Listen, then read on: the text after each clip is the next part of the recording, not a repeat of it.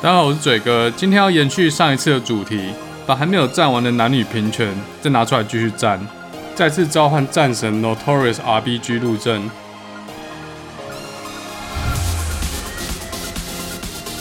上次讲到美国刚过世的女性大法官 Ruth Bader Ginsburg，江湖人称 Notorious RBG，在求学过程的神人表现，一路 carry 自己的老公，连哈佛法学的学位都可以放弃。之后在争取平权这个道路上，也是一路 carry，最后升到大师阶级，在美国司法最高殿堂联邦最高法院打爆对手，以五胜一败的战绩行走江湖。如果你还没有听过上半集的话，你当然可以先回去听，但也没有关系，你可以直接听这一集。上次有提到，我觉得 RBG 是一个谈判高手，他知道如何在以父权为主的社会架构中，用求同存异的方式，一步一步为女性找回应有的权益。有些女权主义者会用民粹的方式，用一些过激或是充满敌意的言论去煽动情绪，但是 RBG 的策略就高明非常多。今天就要来讲这几个打到联邦最高法院的案例。从这案例的打法，我们就可以知道 RBG 心目中的女权到底是长什么样子。这些都是法学院必读的经典案例。有人说：“干嘴哥，你又知道了？你物理系知道个屁哦！”我就是真的知道，因为达特嘴哥地图炮一直以来都有法律顾问。第一个要讲的案例是1973年的 Edward Haley。在这个案子中呢，Haley 女士反对路易斯安那州的一项法律规定，大致是说女性具有选择权，可以不履行陪审团义务。上集有提到，我会专门出一集讲美国陪审团制度。那我这边大致说一下，如果一位美国公民被召为陪审团的候选人，这是他应该尽的义务，就跟台湾男生的兵役一样，除非没什么特殊理由，不然就一定要履行义务。不用履行义务听起来很爽，对不对？那到底女性在不爽什么？不用跟男生一样进去成功林扫地，有什么好不爽的？所以女性可以选择不履行义务，这有什么影响呢？这间接会导致陪审团的成员会以男性居多，在某些案件里面将会对女性被告不利，所以反过来侵害的却是女性的权益。那 B G 这边的打法是说，如果女性对于陪审团义务具有选择权的话，这对男性非常不公平。因为每个男性被召唤的陪审团的几率就会大增。当陪审团，我觉得是一种 cycle 吧。我在博弈的时候，刚来美国第一年，很莫名的收到陪审团的召唤书，原本以为是诈骗信，但后来发现好像是真的。但是因为我不是公民，所以我必须要拒绝掉，而且我一定要在期限内上网拒绝哦。剩下的我下次讲陪审团再讲好了。被召唤成陪审团的几率大增是怎样的感觉嘞？那这边你可以把它想象成，如果台湾男女都要当兵，但是女生有权利去拒绝当兵，男生没有权利的话。那你被叫召的机会就会比女生也要强迫当兵的机会还高嘛？所以用这个概念打诉讼的话，就比较容易在父权为主的社会中取得支持，把整件事包装成是对男性不公平，实际上是追求女性权益。这个案子最后当然就是由 RBG 获胜。关于女性陪审团的案子还有很多，那下次讲到陪审团再一次讲好了。第二个案子是一九七五年的 Weinberger Wiesenfeld 这个案子。从这个案子可以看得出，RBG 追求的是性别平权，而不是只有女权而已。这个案子主要是说，Stephen Wiesenfeld 的妻子在生产的过程中过世，那这位爸爸想要去跟政府申请单亲家庭的补助，但是当时这项补助只可以给单亲妈妈申请，这某种方面也是一种性别不公，对吧？为什么女生能申请，男生不行呢？这个案子一样是打到了联邦最高法院，RBG 的打法是引用了其他判例，再套用相同的逻辑进去。一九七四年的 Horn Schaffer 案中，最高法院裁决只对单亲妈妈减税，而单亲爸爸无法享受减税的权益。这个做法违反宪法第十次修正案，也就是宪法所赋予的平等保护。最后的判决结果，大法官八票比零票，宣布补助款这样的差别待遇是违宪。RBG 直接打出 Mega Kill，横扫对手。这个案子表面上看起来，RBG 追求的不只是女权而已，是整个两性平权。那女权自助餐在这案子可能就会心里不平衡了，觉得以前女性的权益被剥削，所以剥削男性的权益也只刚好而已。让你尝尝看什么叫做性别不平等。不要告诉我没有人会这样想，我保证 PTT 女孩版绝对有人会这样讲。虽然我不能保证那不是丑女的死宅男去反串呢、啊。那这个观点我先保留一下啊，待会举个例做回应。那可能还有人会觉得这案子有什么好打的？这很明显就是差别待遇啊，为什么还要打到最高法院？但是你在一个主要由男性来养家活口的年代。就会觉得男生可以出去工作，所以理论上是有能力来养活自己和自己的小孩，而这份补助是要去给那些不容易在社会上找到工作的单亲妈妈去领的。这样就算他们不工作，也是能够养得起小孩。刚才这两句话就是对于女权制度上有可能出现的复仇讲法所做的回应。身为一个女生，如果上面两句话对你来说不刺耳的话，那我是不是可以说，政府已经给女性一些特殊而且足够的补助，所以女性不需要在工作机会上得到公平的待遇？如果你觉得他打这个诉讼只是为了男性的话，你可能就想得太表面了。两性平权是绑在一起的同一件事。他透过消除法律上对男性的不公，才更容易在未来去消除那些在法律上对女性的不公。他在其他案件也反对一些对女性的特殊补助，所以他也被当时的美国女权自助餐骂得很惨啊。从这件事就可以知道，RBG 所追求的平权或者说是女权，不是一种表面上公平，所以对女性去做一些补偿，而是要去消除社会不管是男女哦，对于女性就是需要被保护的一种刻板印象。这样才能真正去消除意识上的男女不平等。那我要讲的下一个案子就更凸显他这样的想法。但这边插题一下，RBG 对于种族平权却有跟男女平权不一样的想法。例如，他赞成给予非裔美国人做补偿，因为过去黑奴时代，白人或政府从他们身上剥夺了他们应得的工作回报。所以，男女平权跟种族平权是不是应该用同样的标准来检视？各位听众朋友可以自己去想一下。下一个案子是一九九六年的 United States Virginia 案。这个案子牵扯到一间学校，叫做 Virginia Military Institute，简称 VMI。VMI 又被称为南方的西点军校，所以跟西点军校是齐名的。在当时的年代，VMI 不收女生。结果某一天，有女生想要进去 VMI 就读，所以就打了这个诉讼，认为一所公立大学只招收男生，违反了宪法第十四修正案。VMI 当然想要维持学校的传统嘛，所以他们就提出了另外一个做法，成立一间专门收女生的军校。之所以要另设一个军校的原因是，他们觉得女生无法在 VMI 这么严格的环境之下存活。呃，说存活有点 over 了，但大家知道意思就好。如果要收女生的话，他们就必须得降低要求，这样就毁了这个军校一百五十年来的传统。RBG 这边反驳说，新的军校并没有像 VMI 那样的资源。没有那么多的校务基金，没有那么多的设备，没有那么好的师资，也没有 VMI 的校友人脉。其实这就跟台湾的同性婚姻到底要入民法还是另外设特别法有点像。然后 RBG 认为学校不需要降低任何入学标准或是毕业标准，但是应该要给女生一个机会。至于能不能达到标准，那是另外一件事情。最后大法官七票比一票，裁决 VMI 拒绝让女生申请违宪。RBG 再次用大幅度的领先碾压对手。感觉上一集提到那些拒绝录取 RBG 的男性律师，真的是很害怕在公堂之上被一介女流之辈电到歪掉。所以到这边大家就可以知道，RBG 所追求的女权是要让女生去证明一件事：男生做到的事，女生也可以做到，而且女生其实有机会做得更好。就像 RBG 在哈佛的课业表现吊打男生同学一样。如果这个社会不给女生机会，却一昧的说女生做不到，这是一种不公平。后来证明，女生可以在 VMI 生存了下去，也可以在 VMI 得到很好的成绩。RBG 曾经说过一句话：“我不要求性别给予我特权，我要求的是人们将他们的脚从我们的脖子上拿开。”在美国，要是能在 Supreme Court，也就是最高法院上面打诉讼，就已经是一位很不得了的律师了。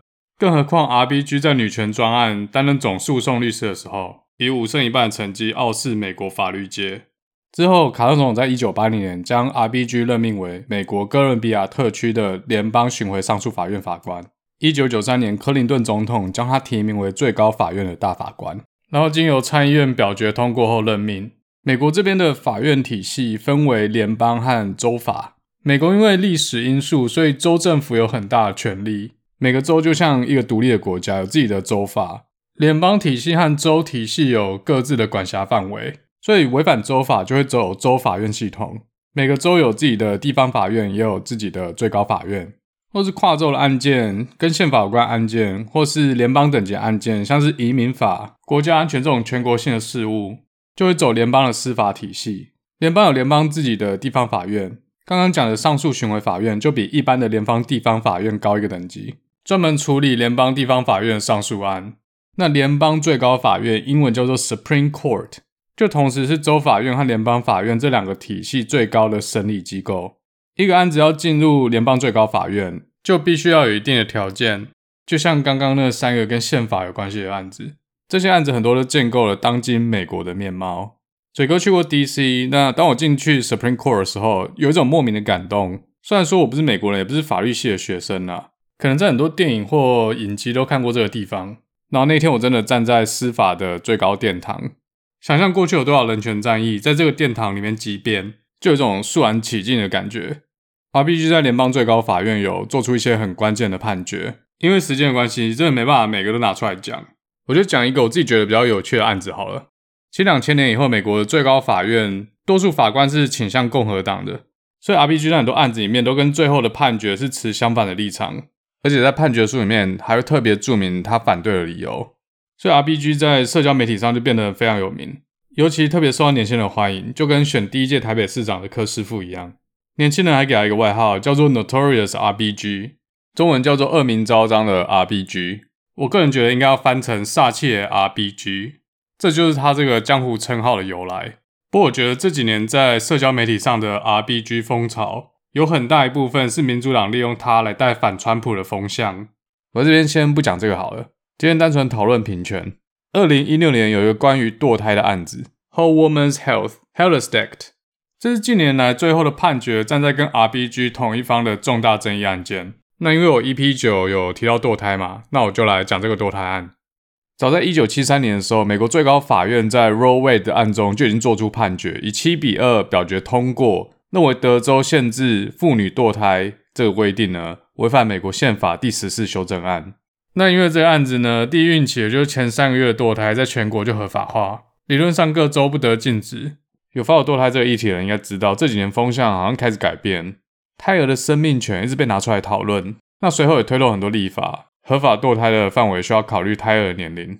其中有些反对堕胎的保守州，虽然堕胎是合法的，但美其名合法，州法上搞了一堆限制，例如妇女堕胎需要有胎儿生父的同意。所以在一九九二年的 Planned Parenthood Casey 案中，大法官又追加判定，各州不得对妇女堕胎增加不当负担。所谓不当负担是说，当一个措施对妇女的堕胎已构成实质的障碍时，就是不合理的负担。那实质的障碍要如何认定，又变成一个灰色地带。所以保守州在州法上面又开始上下其手，像是立法对堕胎诊所有一些严格的要求，导致这些堕胎诊所不容易经营。在一些幅员比较广大的州，有些人甚至要开好几小时的车才能抵达那个最近的堕胎诊所。二零一六年这个案子又把战场搬回德州。德州政府对于堕胎诊所有许多规定，例如他要求诊所的装修还有设备需要符合 ASCS，你就把它想成堕胎诊所需要具备跟大型医疗中心一样的设备。德州政府这边是说，这些规定是为了孕妇着想，让想要堕胎的孕妇有更完善的医疗设备。但这个规定让很多堕胎诊所根本无法去负担这样的设备，进而导致他们无法经营下去。好，那各位听众，大家觉得控方要怎么打这个案子呢？你要怎么证明这些规定阻碍了堕胎权？像德州州政府说的，孕妇可以因为这些要求得到更好的医疗，而且辩方提出很多证明，说这些要求并没有去阻碍合法堕胎的这项权利。那控方这边的打法呢，是去打击德州州政府对这个立法的初始理由，也就是这样的立法对于孕妇的必要性，也可以把它讲成是借口啦，因为上有政策，下有对策。你联邦说禁止堕胎违宪，那我就在技术面搞一些手脚，提高堕胎的成本。所以控方就要求德州州政府要去证明孕妇有因为这样的法律规范得到了实质的健康利益。最后最高法院的判决是以五比三推翻了德州法律中对堕胎诊所的各种要求。判决书说，德州政府并没有对分娩诊所有相同的设备要求。而立法者必须去证明这些设备要求对孕妇有实质的必要性，而不是去证明这些要求并没有造成合法堕胎的实质阻碍。控方成功了，用这样说服了大多数的大法官。这法律逻辑大家应该有听懂吧？那这就是近年少数偏向堕胎方的最高法院判决。其他 ·BG 在就任大法官期间还参与了很多关键判决啦，像两千年的布希高尔案，最高法院做了对共和党有利的判决。RBG 在这个判决里面持反对意见，虽然说最后的验票结果仍然是布希获胜，所以判决不影响。二零零七年的 Ledbetter 固特异轮胎案再次牵涉到男女同工不同酬这个问题。二零一五年关于同性婚姻的案子，最高法院以五比四的投票结果裁定州政府禁止同婚或是不承认他们在其他州的婚姻效力，违反了宪法第十四修正案。在这几案子里面，RBG 都是一个很关键的角色。其实大法官时期案子还有很多啦，但是我后来决定主要去讨论他在律师时期的案件，因为大法官是被动方，所以只能针对那些被受理的上诉案件来做判决。以 RBG 作为主动方的案件来做讲解的话，这样更容易让大家去认识 RBG 心目中的平权是什么样子。就像前面提到的，RBG 很擅长去找那个切入点，在父权社会中一步一步推进他心目中平权的社会。每个人对于平权的看法都不太一样。嘴哥这边是还蛮认同 RBG 对于女权的看法，或者说平权的看法，也就是给予平等的机会，而不是透过保护名额来制造一个表面上看似平权的统计数据。我觉得保留名额不是不行，但是它并不会去消除人心中的偏见。像美国这边有很多科技公司，为了让公司看起来不具有偏见和歧视，对于某些族群的录取标准就有不能说的秘密。但我这边就直说了啦，没在怕的。公堂之上，假设一下可以吧？假设一个妹子因为性别优势而得到了 offer，然后你跟她共事之后，觉得她真的飞到笑，那你是不是会开始怀疑其他女性职员的工作能力？所以说这种做法反而会加深性别的歧视和偏见。PTT 乡民也喜欢说原住民是加分仔，都靠加分。加分这种做法，我觉得是一个暂时性的方案，在结果端去拉近城乡的差距。当有一天可以把加分制度取消掉，才是真正做到了平权，说明教育资源的城乡差距已经获得解决。最近的 BOM 运动也是一样，民主党说要在大学招生上给予非裔美国人保留名额，那这样对特别努力的亚裔学生就是公平吗？难道第一批被带去美国的这些亚洲工人就比非裔美国人拥有更多资源吗？就像我 EP 三曾经提到的。你认为是政府的补助导致了贫穷，还是因为贫穷所以政府需要补助？民主党这种讲法就是短期骗选票方式。真的要做，就从基本教育的公平性开始，加大经费去改善非裔美国人的社区，让相对低收入的家庭的小孩也可以受到平均水准的公立教育。这点我在 EP 七也说过了，美国富裕社区的公立学校资源远高于贫穷社区的公立学校。所以美国父母也是很疯学区房。若套用 RBG 在女权议题上所追求的公平，就让非裔美国人的小孩也具有同样受良好教育的机会，不论是基础教育或是高等教育，但是入学标准需要一致，否则只会加深特定族群对特权的依赖心理，永远无法取得实质的进步，终身 Q 嘎。想想那自己再想想特斯拉。不是说要立马取消给这些族群的补助，或是降低门槛，但是用这种保护主义的方式达到统计上的种族或性别平权。政府再用这笔统计数据去做决策，看看数据，觉得自己做的好棒棒，只会更加忽略问题的实质根源。那这边有人会 argue 啊，你让男生女生同一个标准，最好是公平的。你觉得 WNBA 打赢 NBA 吗？我觉得也不是不可以啊。你觉得你身为一个男生打得赢 WNBA 选手吗？你觉得你身为一个普通男生，你干架干得赢跆拳道的金牌陈诗欣吗？虽然不否认很多项目男生的确有先天优势，所以大部分的体育项目是将男女分开竞赛。但这边说的是机会上的平等。若一名女性也想挑战 NBA，就不应该剥夺她的机会。但是该名女性也需要用实力去证明她可以在 NBA 里面生存。如果做不到的话，这也只说明这个个体不适合 NBA 的竞争强度。这并不是歧视。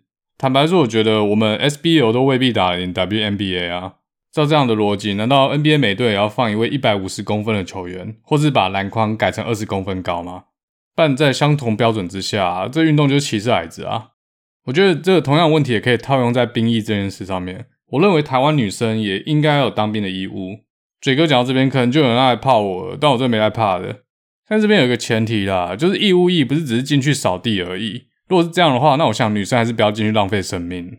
套用 RBG 对于平权的想法，女生需要一个机会去证明男生做到的事，女生也同样有机会做到，借此可以得到尊重。不然就会变成乡民说的女权自助餐，整天喊女权，但从不讲义务，或是喊半天平权，要的只是特权，离真实的平权越来越远。而我想这边有人可能会出来喊说，女生要怀孕耶，干，不然你叫男生去怀孕啊？在这个时代，你要不要生小孩是你个人决定，你也可以选择不生小孩，没有法律逼你。这些人又开始 argue 说，哪里没人逼？父母长辈，尤其是父权社会，把女生当成生小孩的工具。我觉得你讲的都对，但我这边谈的是法律。世界上那些接近 RBG 理想中的男女平权国家，女生也都有服兵役的义务。在过去的维京人时代，维京人出门抢劫干架不分男女。维京女战士一样把英格兰的军队压在地上摩擦，所以他们北欧人已经很习惯同一件事情的达成与否，并不存在性别的差异，所以男女都能互相得到彼此的尊重。只有心态上的平权，才能达到真正的平权社会。站在国家的角度来思考，当年 RBG 在平权做的努力，有没有可能间接提高了美国劳动力人口？有了女性的加入，美国的竞争力在往上提升了一个层次呢？好，今天嘴哥跟大家分享了这几个 RBG 的案子。如果你对这个人有兴趣，你也可以去看他的纪录片《不恐龙大法官》。希望大家对两性平权有多一层的想法。那今天就跟大家嘴到这喽，我们下次再见。